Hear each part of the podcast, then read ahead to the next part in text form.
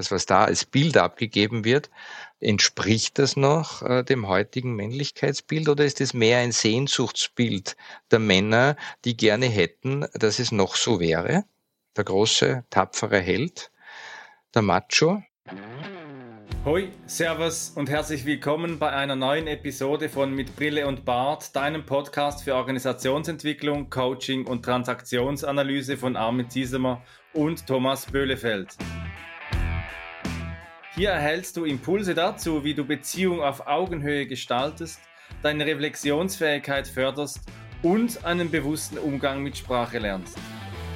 Mein Name ist Armin Ziesemer und ich wünsche dir viel Inspiration bei dieser Episode. Sei dabei und komm mit.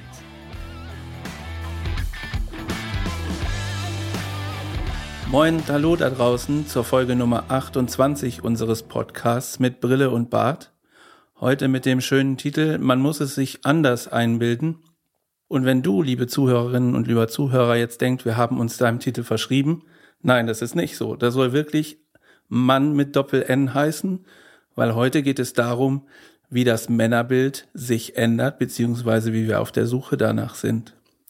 Und wir haben heute auch einen Gast und äh, dieses Gespräch führe ich natürlich nicht alleine, sondern der Armin ist wie immer bei mir. Hallo Armin. Ja, hallo Thomas, du hast es richtig gesagt. Man muss es sich anders einbilden. Wir sprechen heute mit Martin Seibt aus Salzburg über Männerbilder und was Männer sich eben so einbilden und in der Zukunft eben auch neu einbilden können, um eben auch neue Männerrollen, neue Führungsrollen als Männer oder überhaupt als Mann neu unterwegs zu sein.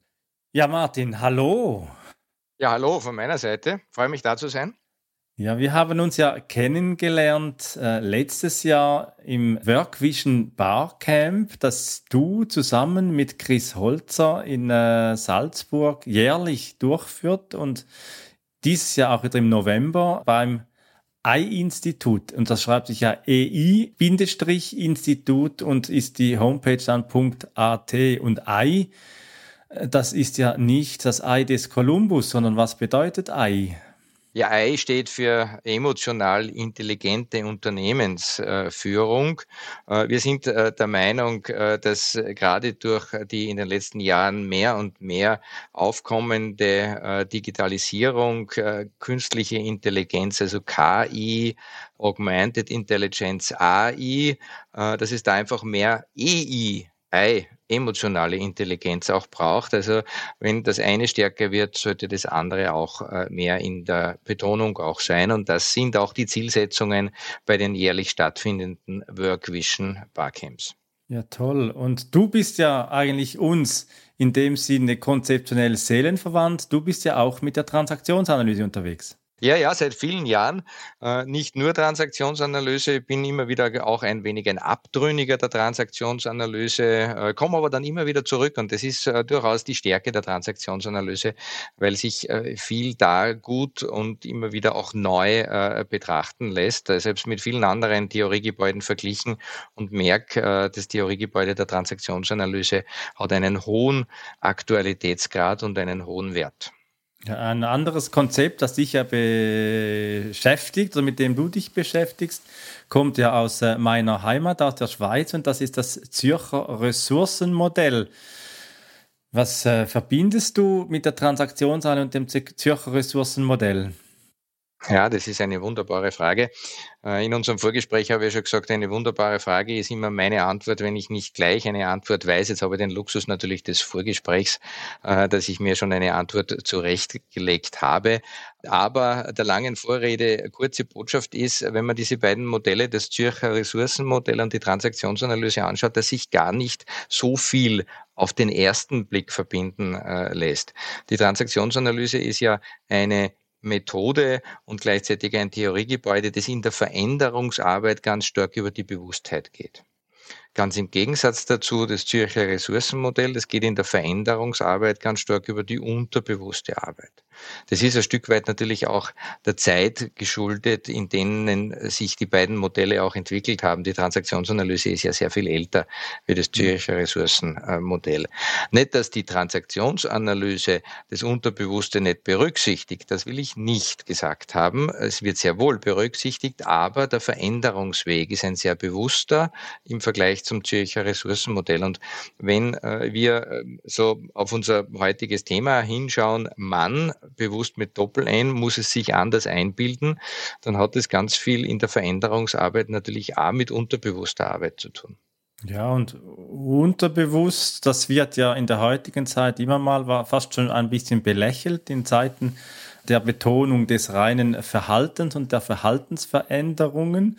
Und du sagst aber, das Unbewusste oder das Unterbewusste, das ist für dich ein wesentlicher Aspekt für Veränderungsarbeit.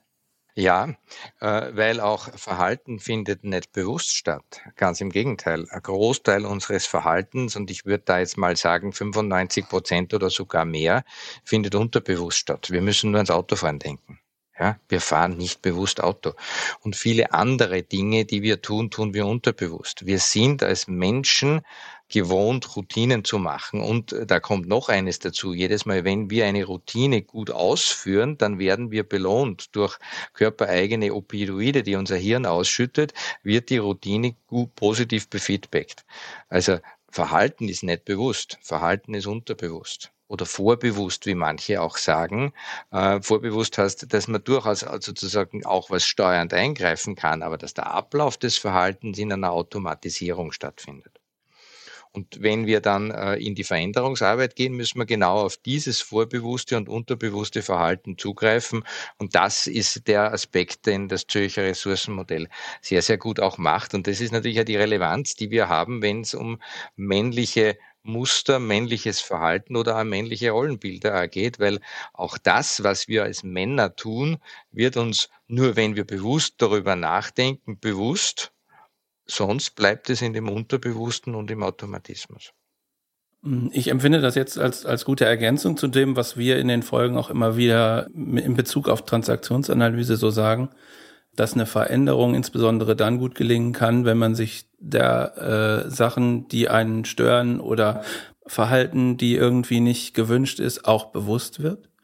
Dass das vorher unterbewusst stattfindet, kann ja sein, ne, so. Das, ähm, und auch mit diesem Männerbild, also wenn es bestimmte typische Verhaltensweisen gibt und man merkt, okay, oder ich merke, dass das äh, jetzt nicht so gewollt ist, muss ich mir ja dessen irgendwie bewusst sein und das ins Bewusstsein rufen, um zu sagen, das möchte ich jetzt nicht mehr, ich möchte es genau anders machen. Ja, und da gibt's ja diese wunderbare Geschichte, die fällt mir gerade ein, mit jemandem, der da auf einer Straße läuft, in eine Grube fällt und sich ganz verloren fühlt, lange hat, bis er wieder rausklettern kann, nach Hause geht, am anderen Tag wieder dasselbe, fällt rein, weiß schon ein bisschen besser, wie der Weg aussieht, dann wieder aus dieser Grube raus und dann am vierten Tag merkt, ah, da kann ich ja um diese Grube rumgehen und am letzten Tag dann sagt, ja, ich gehe eine neue Straße. Diese kleine Weisheitsgeschichte finde ich für Transformation und Veränderungsarbeit immer wieder sehr eindrücklich. Und wir sprechen ja heute eben über, man muss es sich einbilden neu. Und das hat ja Martin sehr viel eben auch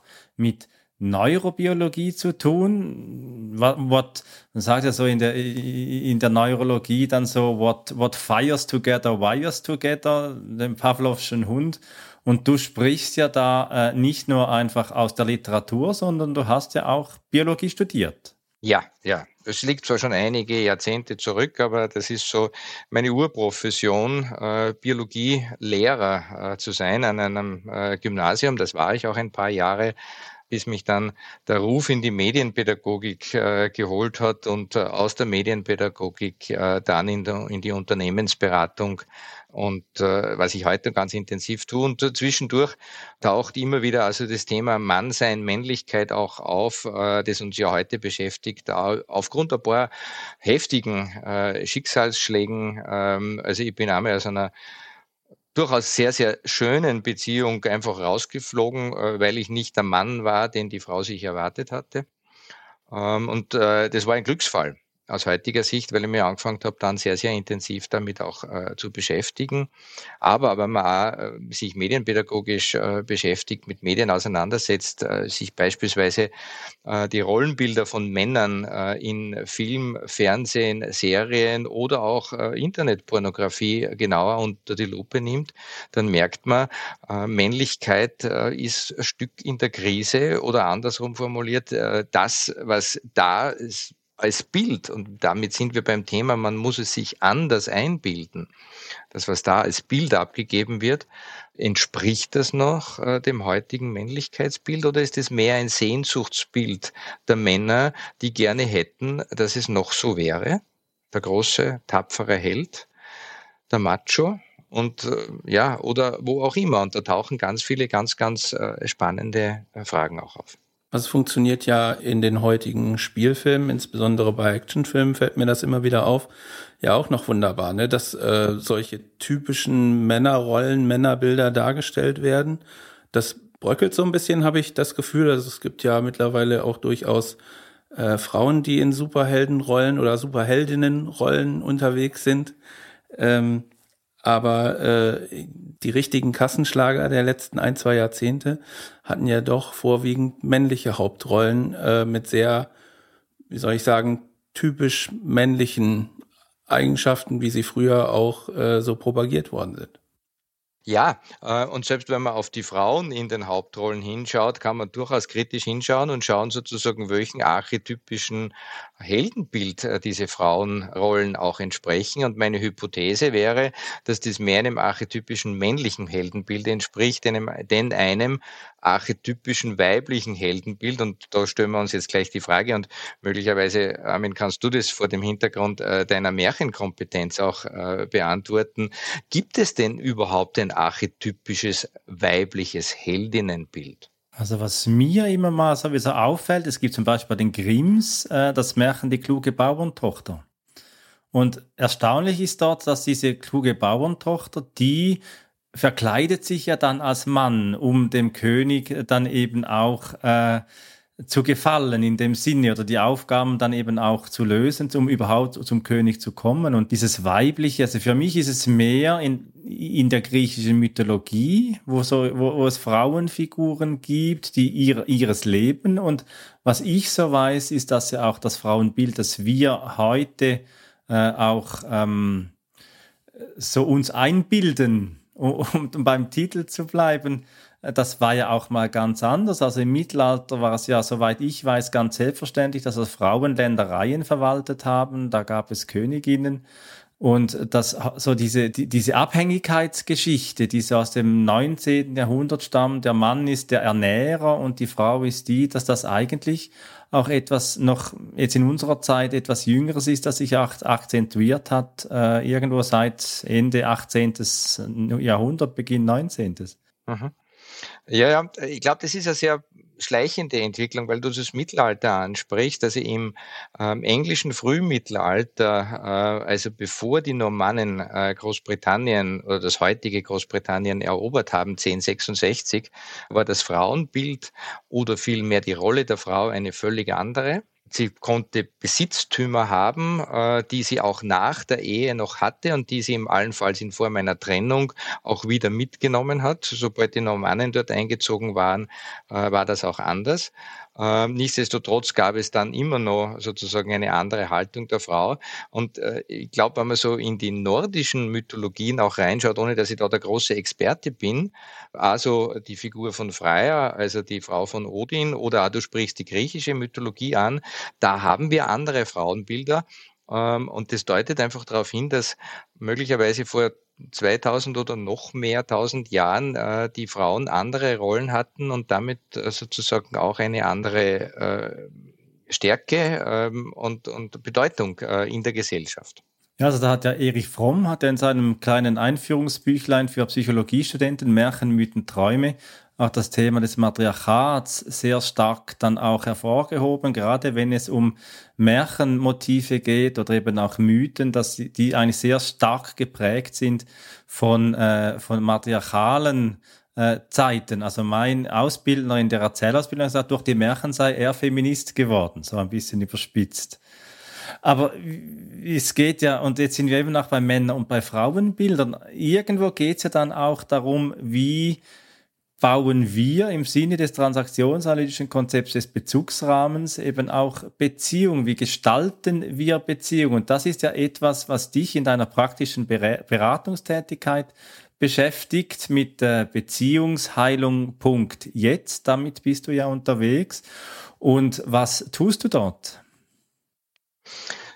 Beziehungsheilung Punkt jetzt, ähm, kleines Nebenprojekt. Wir haben jetzt erst über das Ei-Institut gesprochen. Das ist eigentlich meine Hauptbeschäftigung. Beziehungsheilung Punkt jetzt ist ein äh, therapeutisch-beraterisches Angebot äh, von mir und meiner Frau, wo es uns ganz stark darum geht, einfach den Menschen Männer wie Frauen gleichermaßen als Paar, als Mann und als Frau bei der Gestaltung ihrer Beziehungen auch äh, zu helfen, sie ein Stück weit zu unterstützen. Dabei ist uns wichtig zu sagen, dass wir Beziehung durchaus äh, als offenen Begriff, also Beziehung nicht immer nur als Paarbeziehung, sondern auch Beziehung als Freundschaftsbeziehung. Also möglicherweise hat das Paar sich getrennt, kann aber weiter als Freunde äh, miteinander durchs Leben gehen oder was in den meisten Fällen passiert als Eltern.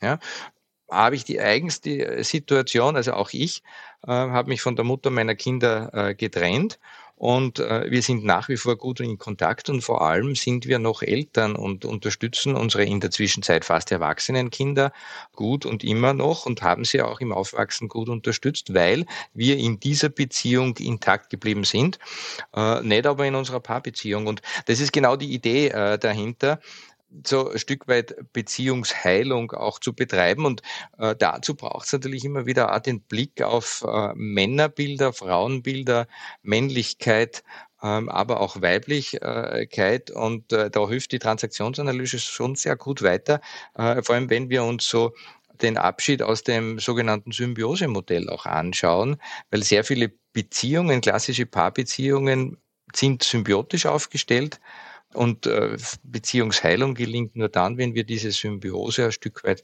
verlassen können und einen anderen Umgang miteinander finden.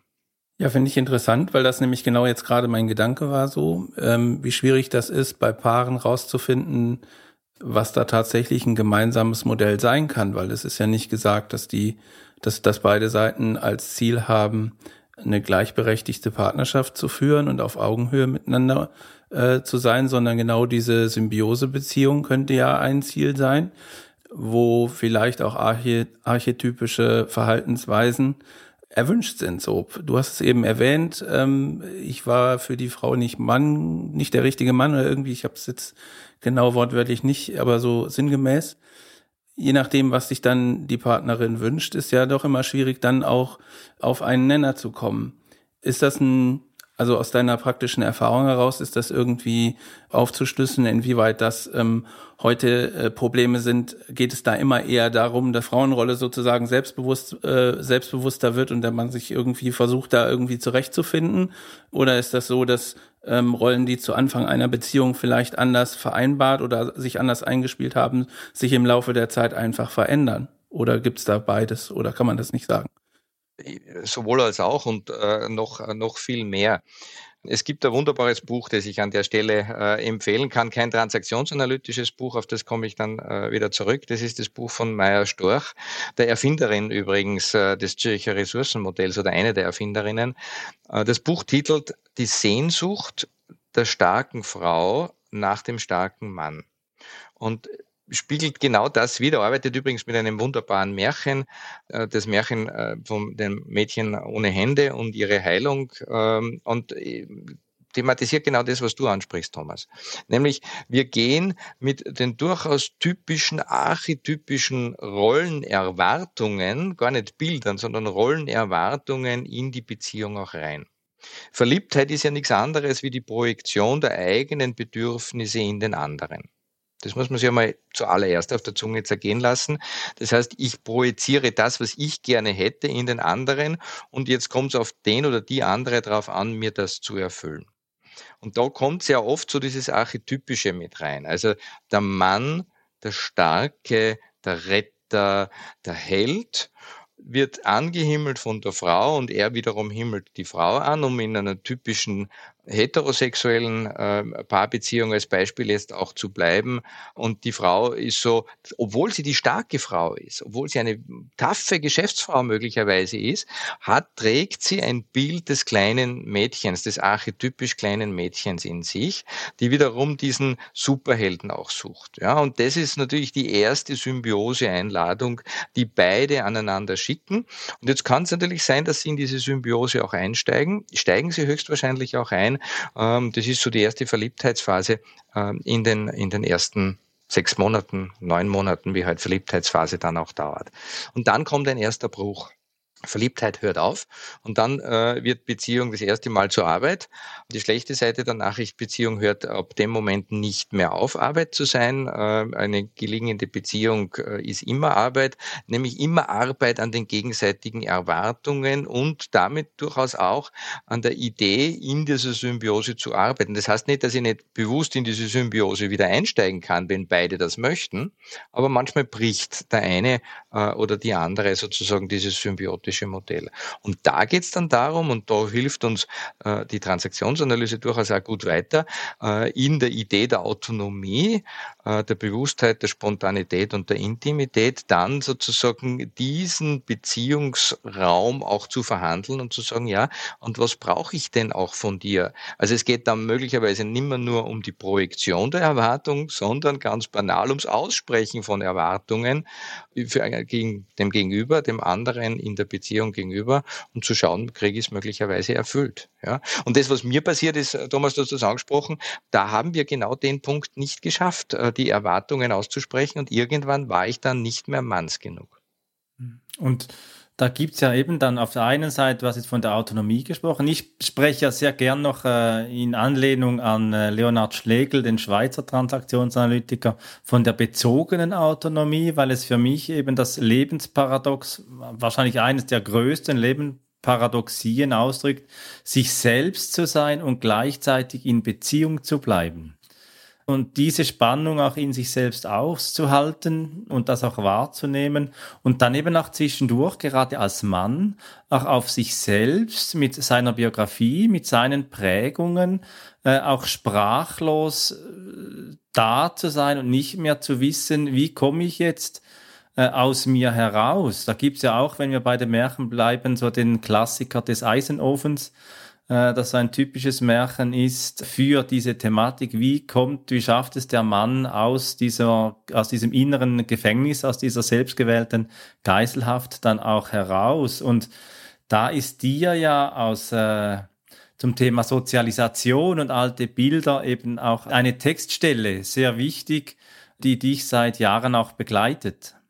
Du sprichst die Textstelle von ähm, Johannes Storch an der in einem Buch, das, äh, ja, ihr, liebe äh, Hörerinnen und Hörer, ihr habt es äh, schon gehört, sozusagen Johannes Storch, Meier Storch, die haben was miteinander zu tun. Ja, die sind Bruder und Schwester und haben auch Bücher gemeinsam geschrieben, was sie sich eben mit dem Thema Männer-Frauenbilder beschäftigen. An der Stelle mag ich jetzt eines sagen. Wir haben bisher von heterosexuellen Beziehungen auch gesprochen. Ich habe jetzt ganz wenig Erfahrung in homosexuellen und anderen Beziehungsformen, glaube aber, und dass das, das, was wir da jetzt sagen, durchaus auch für diese Beziehungsformen auch gilt, weil die archetypischen Bilder ja in jedem von uns, Mann oder Frau, auch vorhalten, nur äh, damit äh, ihr äh, euch da nicht ausgeschlossen fühlt. Johannes Storch schreibt Folgendes in seinem Buch äh, zum Thema Männlichkeit. Ich stamme aus einer Familie mit vier Kindern. Meine Mutter hat beruflich pädagogischen Hintergrund.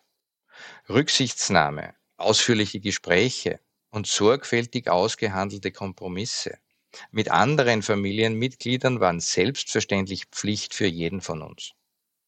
Aufgewachsen im Zeitalter der Emanzipation war es für mich klar, dass Frauen mindestens gleichberechtigt, wenn nicht sogar höher gestellt als Männer sind. Frauen wurden in den vergangenen 5000 Jahren von uns Männern unterdrückt und haben darum jetzt ein Recht auf unsere höchste Wertschätzung und Rücksichtnahme. Männer müssen umdenken und sich weibliche Fertigkeiten aneignen. Die Zukunft ist weiblich. Ich lernte zu Hause kochen, backen, bügeln und stricken.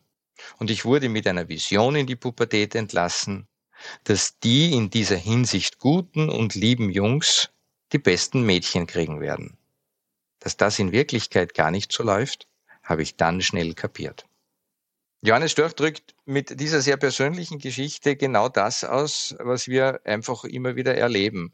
Das eine, und jetzt wären wir wieder beim Zürcher Ressourcenmodell und bei der Transaktionsanalyse. Das eine ist so der bewusste Zugang und das andere ist der vorbewusste beziehungsweise auch unterbewusste Zugang. Und im unterbewussten Zugang stecken diese gut verankerten archetypischen Rollenbilder. Und äh, das, was ich zuerst schon beschrieben habe, nämlich das kleine Mädchen oder das archetypische Bild des kleinen Mädchens, das manchmal in Frauen auch schlummert, das den Superhelden anhimmelt und umgekehrt der Superheld, der Retter, äh, der sozusagen so das beschützenswerte Mädchen äh, sich aussucht für eine mögliche Partnerschaft. Das sind dann genau die Dinge, die der emanzipierten oder dem emanzipierten Aufwachsen ein Stück entgegenstehen. Das ist so meine ganz persönliche Interpretation dieser Geschichte von Johannes Storch. Ja, dann bin ich ja jetzt völlig verwirrt. Ne? Ich habe gedacht, naja gut, jetzt lernen wir alle äh, stricken, bügeln, was war das noch, kochen und schon ist alles äh, super. Und jetzt ist es das doch nicht. Und ähm, ich verbinde halt mit dem klassischen Männerbild oder mit diesem archetypischen Männerbild auch die, ähm, den Zustand, ich frage nicht nach dem Weg, ich äh, frage auch niemanden um Hilfe oder um Rat. Also eigentlich eine, äh, sind wir ja ein Mann der Tat, wie man so schön sagt, und wir machen viel lieber, äh, als dass wir sprechen. Also haben wir so eine gewisse Sprachlosigkeit und wir können uns dementsprechend auch nicht so richtig austauschen. Wie machen wir das denn? Also ich bin jetzt auf der Suche nach einer neuen Rolle und habe überhaupt keinen Anhaltspunkt. Ich darf jetzt auch keine Frauen kopieren. Was ist denn jetzt? Ja, ähm, äh, wunderbare äh, Frage, Thomas. Die Frage stelle ich mir auch äh, seit geraumer Zeit. Ähm, und äh, ich denke, die Verwirrung, die du ansprichst, ist schon mal ähm, ein wesentlicher Aspekt. Also lass wir doch einfach mal die Verwirrung ähm, gut arbeiten in uns, weil Verwirrung schon was ganz was Unmännliches ist im klassischen Rollenbild. Ja, wir dürfen ja nicht verwirrt sein, wir wissen es ja. Äh, wir wissen ja den Weg, ja, und weil wir den Weg wissen, selbst wenn wir nicht wissen, fragen wir nicht. Also Verwirrung gehört nicht äh, zu einem klassischen äh, Männlichkeitsbild. Wenn ich jetzt natürlich mit einem anderen Bild von Männlichkeit um die Ecke käme, wäre das nicht sehr viel besser. Du sagst es ja, äh, Frauen kopieren ist auch nicht unbedingt das Gelbe vom Ei sondern es geht darum, was Neues zu finden, was Neues, was aber jetzt nicht stereotyp sein soll. Also den Tipp, äh, den ich jetzt äh, dir äh, geben kann und uns allen, weil wir ja auf der Suche sind, ist so, schaut doch, ob ihr eure möglicherweise sehr individuellen Bilder finden könnt. Und ähm, ich habe da noch eine Idee dazu. Ähm, schaut doch in eure jeweilige Umgebung auch rein, was euch denn möglicherweise am Verhalten von anderen Männern negativ anspringt, Ärger auslöst, Wut auslöst, Irritation auslöst. Ja, der C.G. Jung äh, spricht in äh, seinem therapeutischen Modell in der Persönlichkeit von der Persönlichkeit einerseits und von einem Schatten in der Persönlichkeit andererseits. Und all das, was uns Männer an anderen Männern auffällt, und was uns negativ auffällt, ist möglicherweise ein Hinweis für einen Schatten in uns. Ein Beispiel dazu, ich reagiere ziemlich allergisch auf autoritäre Männer.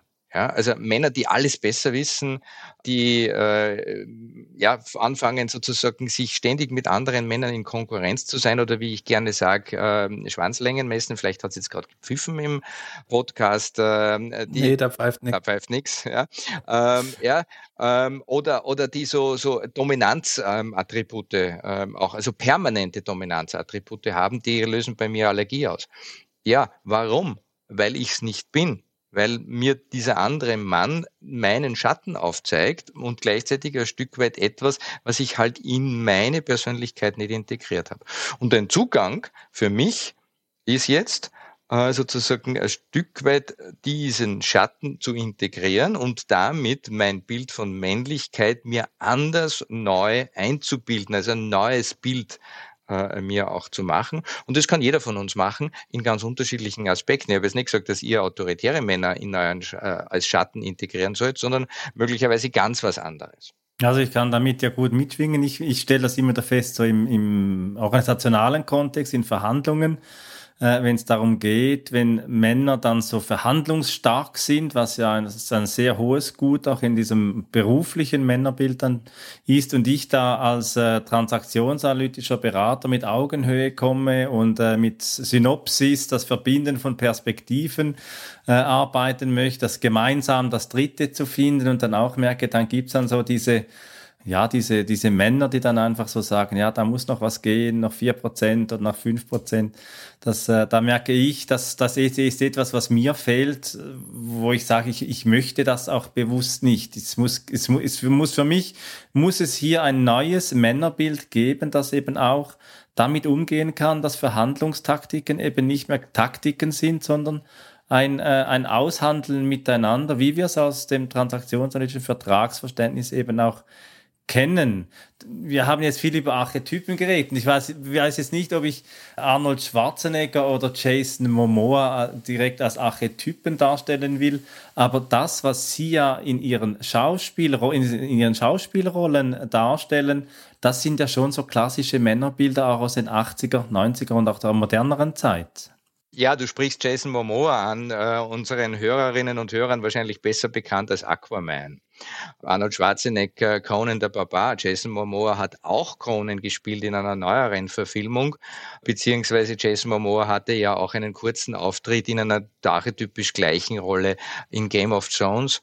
Also ich glaube, jetzt entsteht auch langsam ein Bild, äh, was wir da auch meinen äh, mit diesen äh, Schauspielern ja, denk mal, dass es diese Filme immer noch gibt, Thomas hat es ja schon angesprochen, und dass die immer noch Blockbuster sind, ist schon ein deutliches Zeichen dafür, dass äh, möglicherweise irgendwo noch eine Sehnsucht äh, nach, diesen, nach diesen Rollen auch da ist. Und die ist meiner Ansicht nach ganz stark genährt aus unseren ähm, archetypischen Haltungen heraus, aus äh, dem, was sozusagen so uns jahrhundertelang auch immer wieder auch erzählt wurde, sozusagen so als äh, gesellschaftliche Geschichte.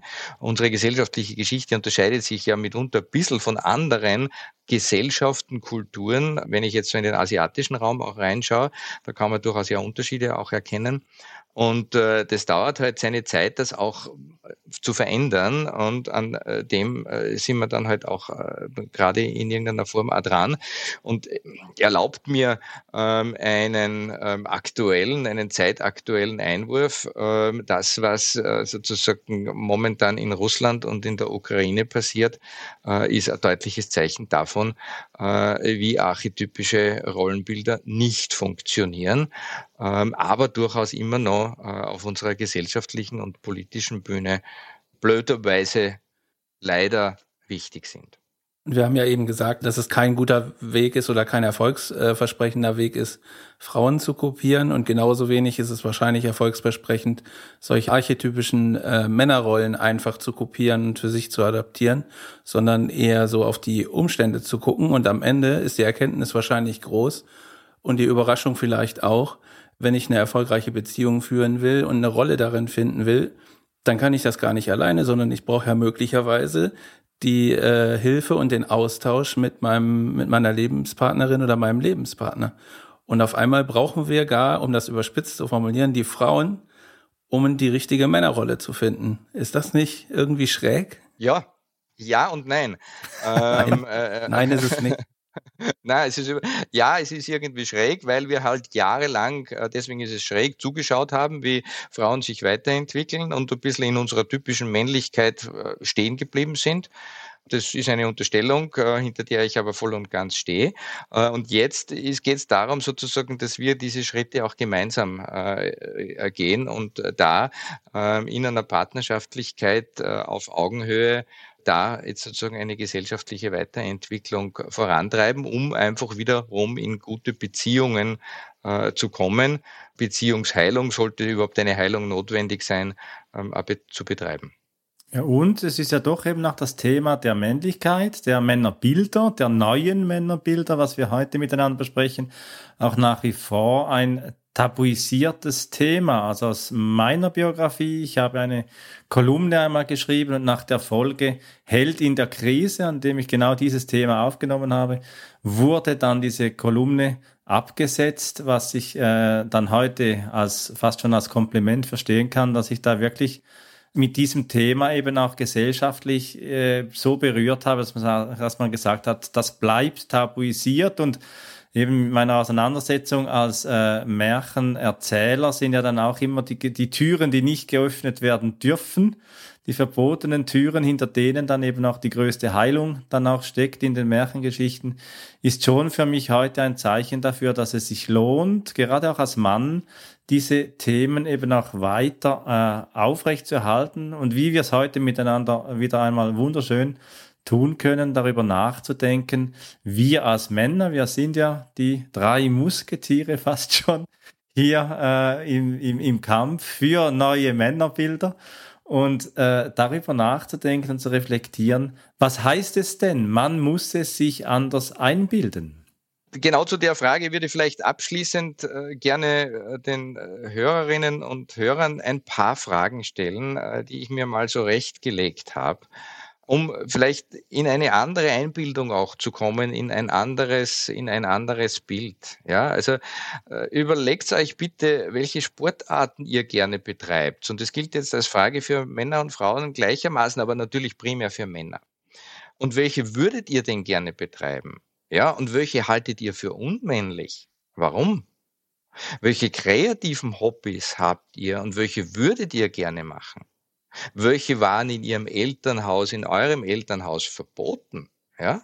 Also bestimmte Dinge dürfen ja gar nicht vorkommen in der Herkunftsfamilie. Nur ein Beispiel, also ähm, singen und tanzen, wie geht's euch damit als Mann? Ja? Welches Instrument spielt ihr? Denkt einmal dran, welche Instrumente sind männlich, welche sind nicht männlich. Ja? Thema Haushalt. Welche Tätigkeiten verrichtet ihr im Haushalt, welche nicht? Welche tut ihr eurer Partnerschaft zuliebe, seid aber nicht stolz drauf und würdet sie nie euren Freunden erzählen. Und als abschließende Frage, möglicherweise eine provokante Frage. Habt ihr schon mal die typische Kleidung des anderen Geschlechts getragen? Was löst der Gedanke allein daran aus, beziehungsweise wie hat sich's angefühlt, äh, wie ihr, wenn ihr es getan habt, es getan habt? Und die allerletzte Frage ist, welche Widerstände lösen denn diese Fragen jetzt gerade bei euch aus? Ich mag ja jetzt fast gar nicht sagen, weil das wirklich ganz hervorragender Abschluss ist. Wir haben auch lange den Zeitpunkt für den Landeanflug überschritten eigentlich. Super interessantes Gespräch. Bin gespannt, was die Zuhörerinnen und Zuhörer auf deine Fragen für Antworten finden. Ich fand den Austausch sehr, sehr interessant und äh, sehr inspirierend auch, weil ich mir so tief noch nie so richtig die Gedanken gemacht habe über, was ist eigentlich eine Männerrolle. Tatsächlich, unterbewusst vielleicht, da sind wir wieder dabei, aber noch nie so richtig bewusst und vor allen Dingen nicht in so einer, äh, in so einer Besetzung. Jetzt kann man sagen, okay, wir sind äh, drei Männer, jede Menge Brillen und Bärte. Aber äh, letzt, let, letztendlich ist es, ist es Tat, natürlich ja. eine. warte, ich kann meine Brille auch noch kurz aus. Äh, aber letztendlich ist es ja, ist es ja gesellschaftlich auf jeden Fall eine Diskussion, die geführt werden muss und äh, wo sich jeder und jede auch Gedanken zu machen muss. Ja, Thomas hat so schön gesagt. Ja, ich, ich für mich ist es auch einfach wirklich, was mir nachhalt, ist ja das Thema Sprachlosigkeit aus der Not des Mannes. Das ist immer so ein Thema, das mir begegnet und eben auch, was ich heute so als ähm, im transaktionsanalytischen Sinne eben auch als nährend erlebe aus unserem Gespräch. Wir dürfen auch neue Bilder dafür finden. Wir dürfen es uns eben auch anders einbilden. Und das, was du, Martin, gesagt hast, als sehr unkonventioneller Ansatz, äh, oder als unkonventionelle Frage, die in den Kleidern oder eben in den Schuhen des anderen eben auch zu gehen und auch den, den Mut zu haben, äh, die Erfahrungen aus dem anderen Geschlecht eben auch oder aus, aus dem Gegenüber insgesamt eben auch äh, aufzunehmen und verstehen zu wollen, diese Wahrnehmungen auch zu teilen. Danke dir, Martin, für diesen Austausch. Das Schlusswort gehört dir. Ja, danke euch vor dem Schlusswort äh, für die Einladung. Und ähm, ich will einen einzigen Satz zum Schluss sagen und der kommt aus einem Liedtext äh, von Herbert Grönemeyer und äh, ist die letzte Strophe seines äh, Songs Wann ist ein Mann ein Mann? Und da sagt er, Männer haben es schwer, nehmen es leicht, außen hart und innen ganz weich, werden als Kind schon auf Mann geeicht, Aber es bleibt die Frage, wann ist ein Mann ein Mann? Wenn dir diese Episode von Mit Brille und Bart gefallen hat, dann zeig uns das mit deinem Like und abonniere gleich den Kanal, damit du keine Folge verpasst. Alle Links zur Folge findest du in den Show Notes. Da findest du auch unsere Kontaktdaten, wenn du uns etwas mitteilen möchtest. Wir sind verfügbar in Deutschland, Österreich, der Schweiz und natürlich remote, wenn du Orientierung und Begleitung für deine Veränderungsprozesse suchst. Teile diesen Podcast mit Menschen, die davon profitieren können und lass eine Rezension bei Apple Podcast da. Ich bin Armin und wünsche dir bis zur nächsten Episode eine gute Zeit. Komm mit und verbinde Perspektiven.